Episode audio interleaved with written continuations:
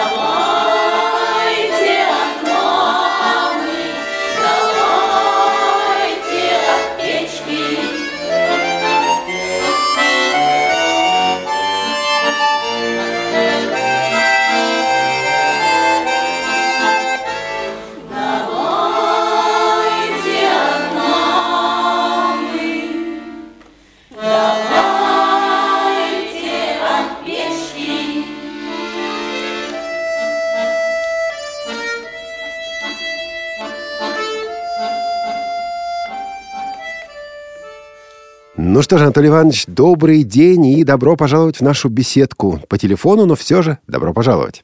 Здравствуйте, здравствуйте. Анатолий Иванович, иногда говорят о том, что годы таким тяжелым бременем лежат на плечах, вот тянут вниз. Согласитесь, не согласитесь? Да ну нет, конечно. Терпим пока. Всяк, конечно, бывает, но в основном ничего. А ведь вам исполнилось... Ой, страшно сказать. Так сказать или не надо? Я не знаю. А скажу, вам исполнилось 70 лет, но вы остаетесь активным, вы активно ведете деятельность в региональной организации. А помните, как вы познакомились со Всероссийским обществом слепых? Ну, а как я познакомился? Я родился уже незрячим. И когда вот к восьми годам тут у нас школа нашлась для слепых детей в Маршанске. И оттуда мне прислали письмецо, сказать, чтобы приезжал. Я туда приехал и учился уже в школе для незрячих. Ваши воспоминания о школе, скорее плюс, скорее минус, больше было того, что вам нравилось, того, что вам не нравилось? Да нет, ну как школа, школа. Все было, конечно, потому что интернат есть интернат. Ну, а так, конечно, что же, очень хорошо, что я и грамоту освоил Брайль, с музыкой там познакомился. Там у нас типа кружки были какие-то. Так что тут все нехорошее можно забыть. Бал что был, ну и немного с питанием был напряг, и далеко от родителей все-таки. Так что, а в основном все хорошо. Дали специальность, можно сказать, в руки. Там я начал осваивать баян. Так что все хорошо. Как вас тогда учили в школе самостоятельной жизни? Вам говорили о том, что вот вы будете жить в этом мире, и вам нужно учиться? Или вас от всего защищали, оберегали? Да ну что ж там защищать? Все мы одинаковые были, от кого защищать-то? Конечно, воспитание-то оно шло, как и положено идет. Готовили, там у нас все-таки были и уроки труда, там и девчонки шить учились, вязать. У нас там были, гвоздь забивались, даже станки немножечко осваивали. Так что готовили, конечно. Нет, Анатолий Иванович, не все согласятся с тем, что так положено, потому что сегодня, вот и мы знаем об этом, что во многих школах говорят, например, что незрячий человек, незрячий ребенок не должен мыть посуду, потому что могут быть неприятности, может с ним что-то случиться, потому что о незрячем ребенке надо заботиться, и в результате человек выходит из школы и ничего не умеет. Что бы вы сказали тем, кто учится сегодня в школе, 12, 13, 15 лет человеку? Как и все говорят, то и я скажу, чтобы учились, осваивали и ничего не боялись. И все-таки у меня ощущение, что в школе вы были не совсем поймальчиком. Прав, не прав? Ну, всяк был, конечно. И немножечко, может, где, когда и хулиганили, когда и все было нормально. По-всякому был. Оканчиваете школу, и что дальше? Ну, а дальше я параллельно закончил музыкальную школу там в Маршанске. И поступил сразу в музучилище. Это Курское музучилище? Нет, наше Тамбовское. То есть э, обычное вместе со зрячими? Обычное музыкальное училище, да. Я вместе со зрячим я занимался. Как вы ухитрялись это делать? Ведь ни нот нет, ни опыта преподавателей. Ноты. Нот я Брайль знал хорошо сначала, а потом постепенно я так немножечко я все-таки подглядывал. Сейчас немножко хуже. А тогда Самые ноты освоил. Да потом у меня ж кругом я не один был. Мне очень всегда все помогали с нашего курса. Все время я, я собственно, один-то не был никогда. И мне и читали, бывал, если что, в библиотеке не было каких книг. Так что это все было, можно сказать, даже легко мне. Ну, вы как-то людей располагаете к себе, к вам тянутся, что-то вокруг вас интересное происходит. А если бы не был, то, конечно, его бы и ансамбль не было. Уже мы с 20 с лишним лет поем. Конечно, тянутся, есть. Хорошо относятся ко мне все. Мне и вот и во время и работаю, я работаю в музыкально-педагогическом институте. Ну и в ВОЗь тоже. Ну, в ВОЗь я там не работаю, так просто. На общественных началах. Анатолий Иванович, ну хорошо, вот вы выстраивали отношения со зрячими студентами, со зрячими сверстниками, а вы, ну, практически не зрячий человек. Какой-то подгляд у вас был, но все-таки. Что вам помогало действительно находить вот эти отношения, не остаться одному?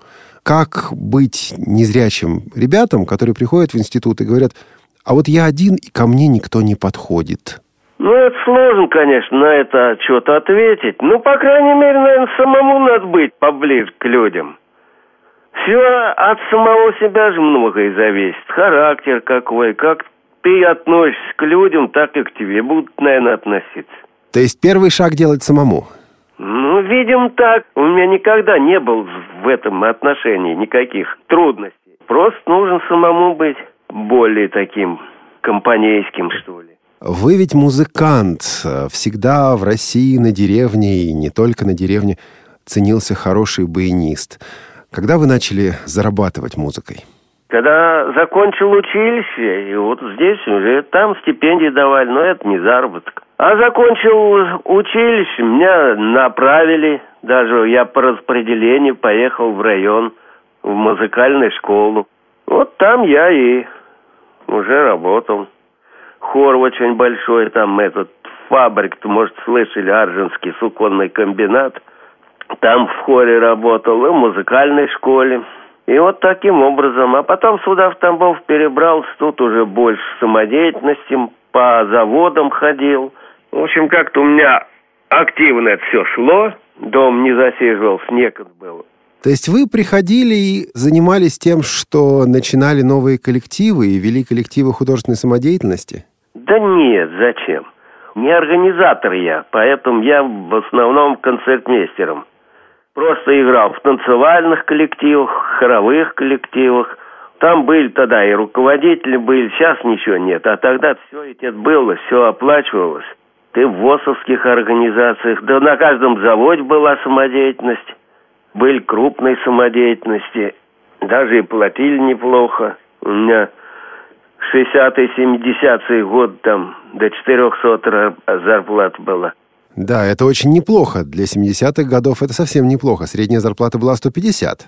Ну, а много коллективов в Тамбову приходилось ездить много. Особенно, когда праздники, тут бывали такие накладки один на другой. Но ничего, успевал. Накладки это когда вы в одно и то же время должны быть в двух местах? Да. И как? Да вот так вот. Приходилось звонить, приходилось как-то или просить, чтобы меня на машине довезли куда-то. Иногда сам брал такси. Но это ж такси мало, редко. А когда... Ну, выходили из положения. Потом я уже старался как-то улаживать с коллективом, договаривался, что вот давай так, вот это в это время, вот эту. Ну, шли навстречу. А на свадьбах приходилось играть? А как же. Приходилось, конечно. Много работал свадеб. Ну, как правило, там же это были тамада или кто-то ведущий.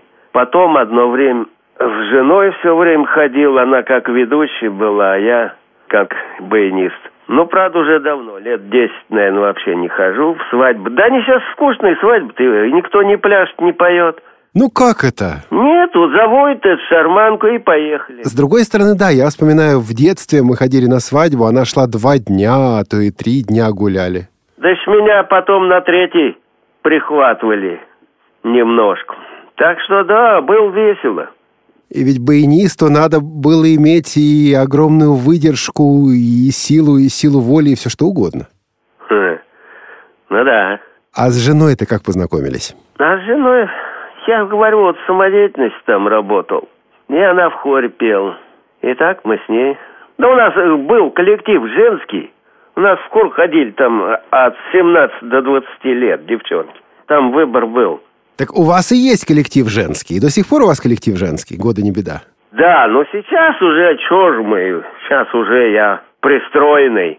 Не тяжело было работать в женском коллективе, руководить женским коллективом? Да нет. А что они, женщин, зверь, что ли?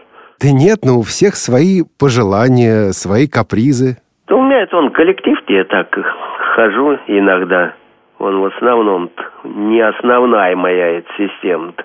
Ну, мы к этому э, сейчас с вами еще подойдем. Но все-таки хотелось бы услышать еще вот о чем. Э, сейчас баян теряет популярность. Сейчас мало кто играет на баяне. Заглох, заглох. Вы об этом жалеете или вы это принимаете, ну, просто как естественный такой факт жизни? Ну, что ж с этим делать? Да ну, а что сделаешь-то? Я еще говорю, я, мне буквально как-то повезло. Все-таки 60-е, 70-е, даже 80-е. Тут бум был этот баянный. Баянисты везде требовались. И я говорил уже, мне тут скучать не приходилось.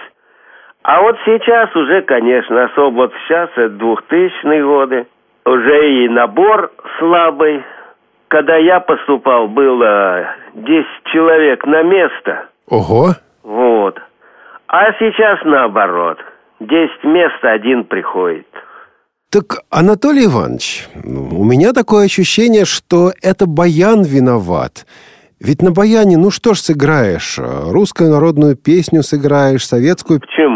Шопен, а Бах – это прям наш а, основной композитор. Но это на готово-выборном. Ну да, сейчас, конечно, он и тембровый, и готов выборный, и все такое прочее. Но ведь я-то еще играл, их не было. Выборные считались как что-то из ряда вон выходящее, поэтому...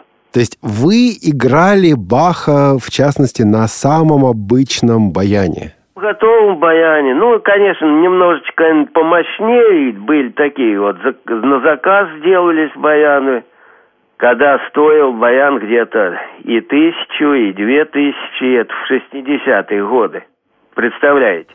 Да. Вы знаете, при вашей зарплате вы могли сэкономить и купить, потому что это же ваша рабочая лошадка. Да. Но тут еще покупали, я еще в училище, когда учился, тут, конечно, родители подсобрали. Правда, у меня не очень дорогой был, 700 рублей всего, но тем не менее. Но все-таки. Я еще и в консерваторию успел поступить. То там уже, конечно, требовалась выборка.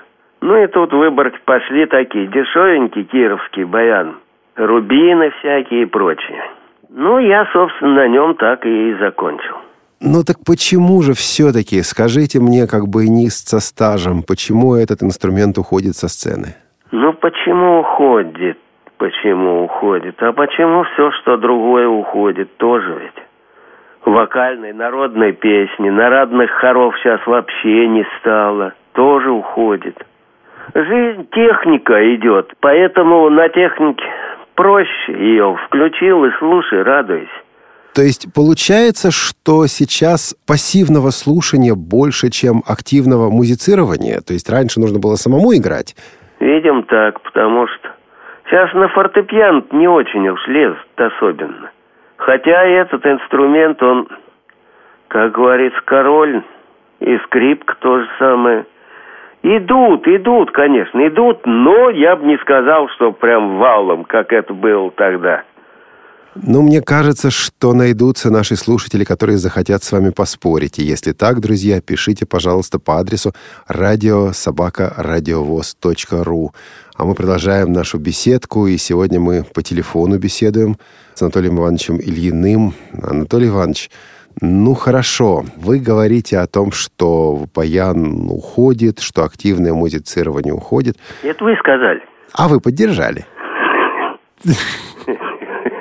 Вы же не поспорили, Анатолий Иванович? Нет. Еще, может, и я и сейчас уж как-то мало с ним общаюсь, и я сам уже не, не очень уж, как говорится, это играю-то.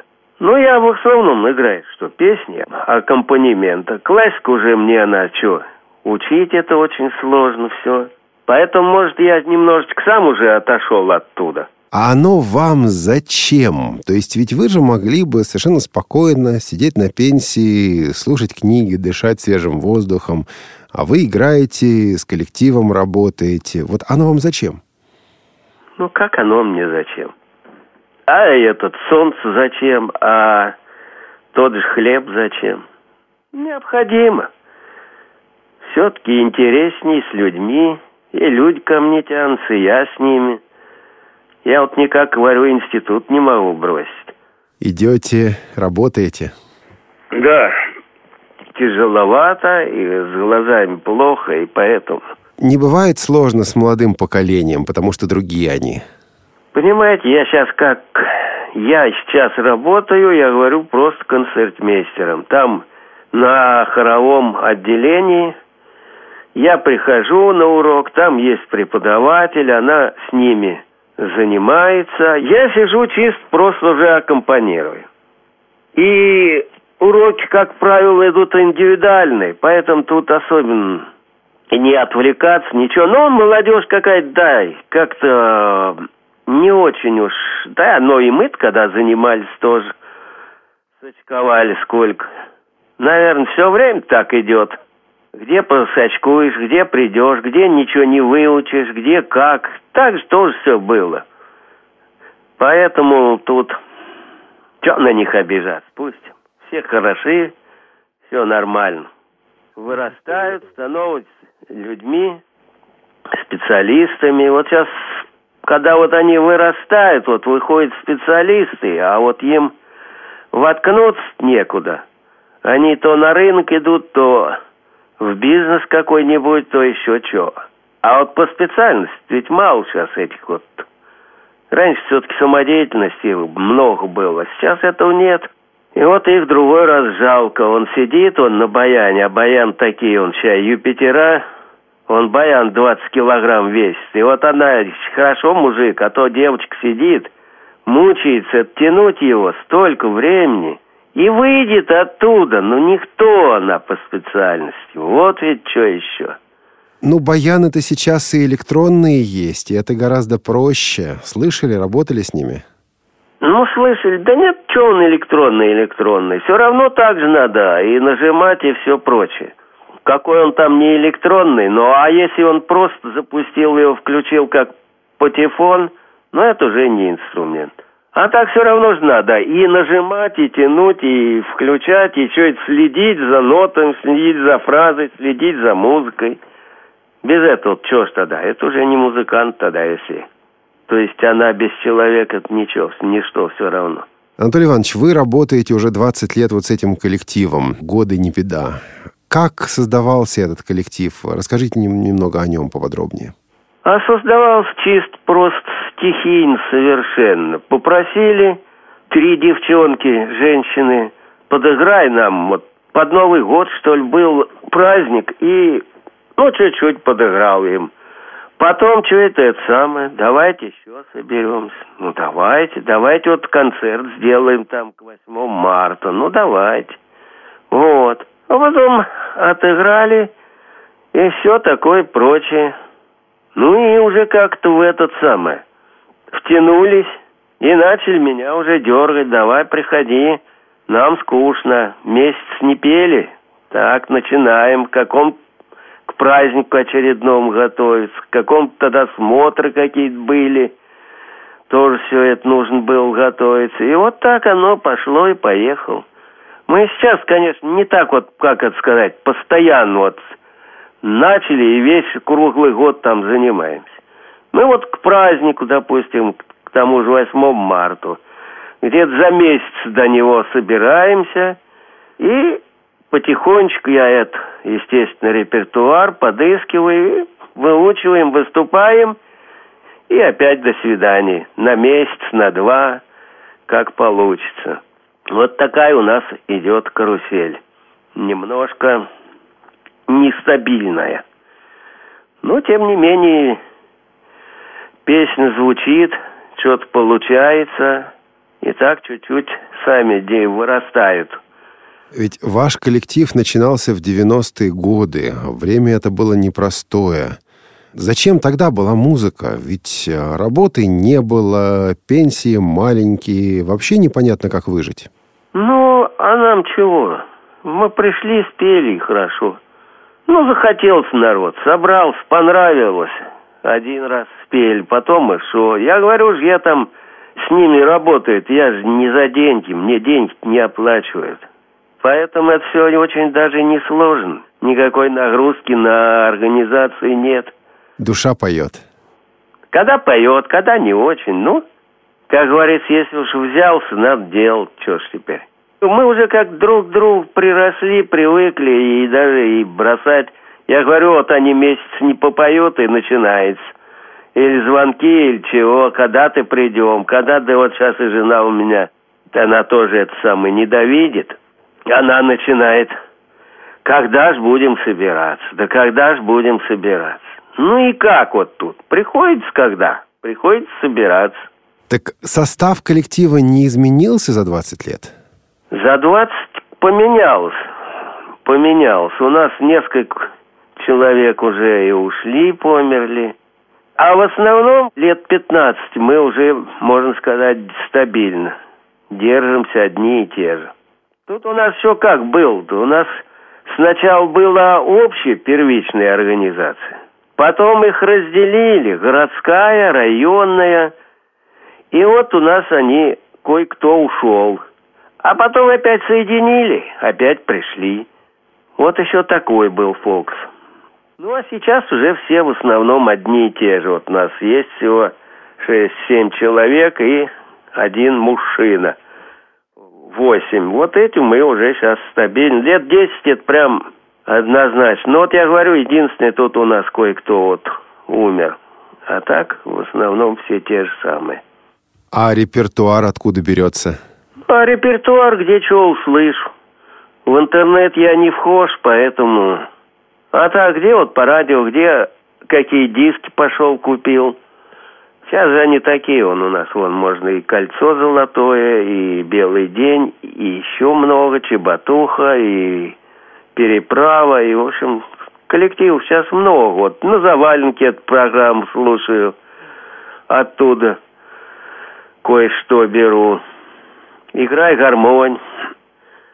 Такой репертуар. Ну, типа такого немножко народного плана, стилизованный под народные, но не народный. Народных песен мы тоже не поем. Там целая специфика должна быть, а мне с ней что-то неохота. Там и классные петь надо по-другому, и, в общем, все такое прочее. А сами не пишете? Да был дел грех, когда я по молодости баловался. Писать надо, ну что писать? Писать надо, чтобы она шла, чтобы ее пели, чтобы оно это самое. А так, что я и тогда писал немного в хоре, когда вот в Аржинском был. Там просили, стихи искали, вот. Там писал немножечко.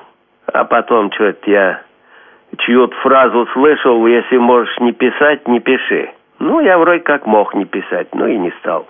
Она неблагодарная, эта система. Я, как если начнешь что писать, башка пухнет. Ходишь постоянно и спишь, и ходишь, и все с этой песней. Вот. А сделал, а она, может, не пошла, может, не понравилась, может, еще что. Обидно. Ну что ж, это риск, нормальное дело, риск. Да ну, конечно, в принципе, тут риск, да, особо. Какой там риск? Ну, не понравится, не надо, что ж теперь. Анатолий Иванович, а вот смотрите, ведь в 90-е годы народных песен действительно стало мало. Ну, вот была, конечно, Надежда Бабкина и так далее. Потом в 2000-е годы вдруг народная или такая полународная музыка стала выходить, активно выходить на большую сцену, но она уже была измененная, она была ну, скажем так, модернизированная. Вспомните, например, бурановских бабушек, которые несколько лет назад были на Евровидении это не народная музыка. Вот как вы относитесь к вот стремлению осовременить народную музыку и преподнести ее в другой упаковке? Все, конечно, в меру должно быть. Когда уже начинаются эти вот переборы всякие, во-первых, искажает саму мелодию. Уж сделать вы свое, ладно. Но ведь берут старые русские народные песни. И что они с ним делают, это просто ее даже и не узнаешь. Он Иван Купал. Кое-что там у них приемлемо. Но кое-что иногда уже прям настолько загажено, мягко сказать. Поэтому вот она и Бабкин сейчас то же самое. Выходит, а там у нее от народной песни, собственно, ничего уже и нет. Просто уже по старой, допустим, знаю я, что она вот пели ее народный хор. Я ее знаю. А так сложно даже узнать старую песню-то. Не очень, не очень я. Я, конечно, не сказать, что уж прям нетерпимый к этому делу, но тем не менее, когда это красиво, хорошо сделано, почему бы нет? Можно и электронику пустить, можно и что-то сделать. А вообще, конечно, переборы, когда эти вот идут, да. Ну что же, Анатолий Иванович, мы подходим к концу программы. Осталось несколько простых вопросов, которые я обязательно хотел задать. И один очень сложный вопрос. Вот с чего начнем? С простых или со сложного? Хм, какая разница? Все равно к нему придем. К сложному. Ну, тогда к нему и придем. А пока несколько простых вопросов. Как проводите свободное время? Ведь свободного времени, наверное, много. Свободное время? Ну, как, когда, как? Когда я отдыхаю просто, книжки есть, телевизор. Ну как сейчас свободное время-то? На гуляние не хожу уже, на свадьбу тоже не хожу. Ну так, здесь пройдемся, где, когда, чего. Да в основном как? Тут не сказать, что его много этого времени свободного, ну, все равно. Я говорю, ну, все, в основном книги. Есть такой фильм «Из 13 в 30». Там человек попадает в свой 30-летний возраст, из 13-летнего возраста. А теперь представим себе из 70 в 7. Вот вы сейчас попали во время, когда вам 7 лет, и у вас возможность заново прожить жизнь. Что-то изменили бы или не стали бы с этим связываться? Тут, понимаете, такая сказка, что если бы я, допустим, видел бы, то, конечно, много что бы поменялось.